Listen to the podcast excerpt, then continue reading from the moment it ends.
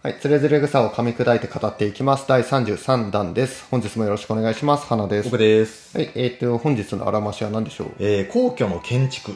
おー、建造物の話かな？わかんないですけども、じゃあ吉田健康さんが皇居の建築についてどう語ったかお聞かせ願いましょうか。はい。あのですね、皇居作ったんですよ。新しく。でね、やっぱ皇居っていうからには、もう本当に伝統的なものだからね。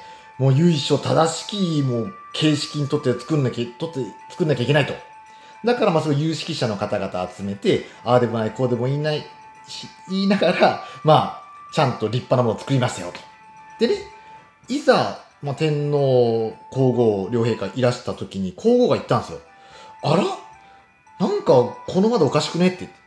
今なんかこの窓覗き窓なんだけども、ひし形だけども、いやなんか丸型だった気がするんだけどってポソッと言ったわけよ。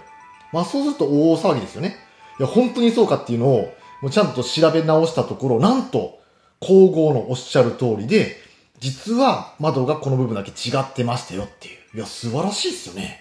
ということで、あの、まあ、皇后様が気づいたことによって、えーまあ、ちょっとね、その部分は作り直しになりましたよというお話でした。以上です。はい、ありがとうございます。へえ、皇后さん気づいたんだ。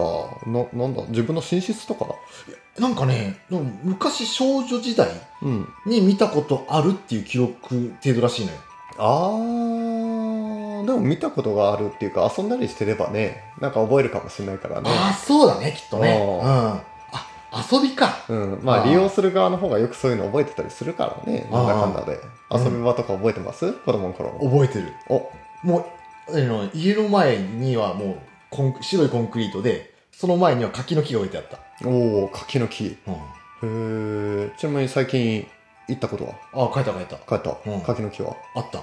みかんじゃなかった？みかんじゃなかった。みかんだったら気づく？ま、先に気づく。真っ先に気づく。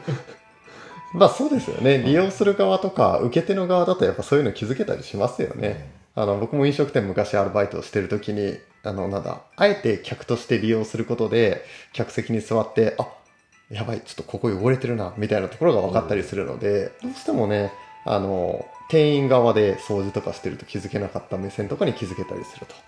で、これって、あの、サービス業に限らず何でもそうだとは思うんですけども、やっぱり提供する側の視点っていうのもあれば、利用する側の視点っていうのもあって、まあ、なるべく物事はね、利用する側の視点で、ね、提供したいですよね。ね。っていう当たり前なんだけども、いや、そのためには、あの、利用しちゃうことだよね、やっぱり。うん、どこぞやの会社ではね、うん。あの、社長役員含め全然自社サービス使ってないくせに、うん。